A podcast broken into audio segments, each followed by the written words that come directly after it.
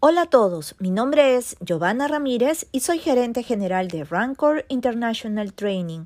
Bienvenidos al episodio 12 de Foco Laboral, nuestro podcast de coyuntura laboral.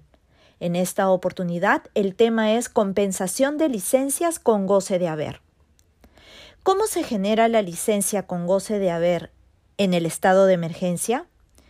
El decreto de urgencia 029 2020 fijó las medidas aplicables a las empresas del sector privado que llevan a cabo actividades que no son esenciales y que no se puede aplicar el trabajo remoto durante la vigencia del estado de emergencia nacional.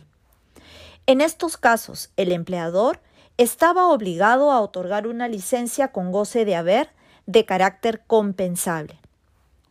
¿Y cómo se compensan esas horas?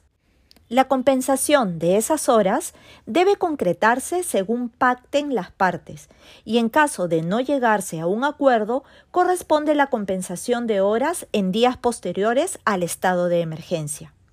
Cabe indicar que por la cantidad importante de horas acumuladas es difícil compensarlas en su totalidad.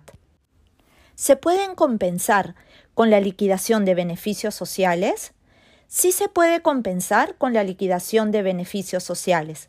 De acuerdo a la resolución de la SUNAFIL 293-2021, el empleador se convierte en acreedor de un crédito frente al trabajador y se configura un adelanto de remuneraciones tras expirar el contrato de trabajo en el estado de emergencia.